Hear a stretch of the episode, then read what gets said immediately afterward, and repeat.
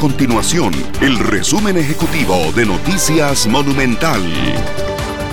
Al 18 de septiembre el país registra 1.566 casos nuevos de COVID-19, de los cuales 233 son por nexo epidemiológico y 1.323 por laboratorio para un total de 62.374 casos confirmados. Se contabilizan 23.168 personas recuperadas. Además, 623 personas se encuentran hospitalizadas y 245 de ellas en una unidad de cuidados intensivos.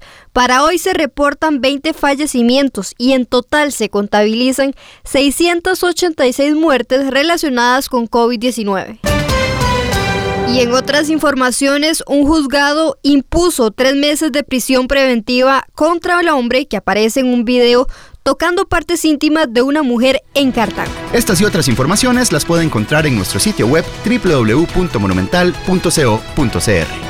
Nuestro compromiso es mantener a Costa Rica informada.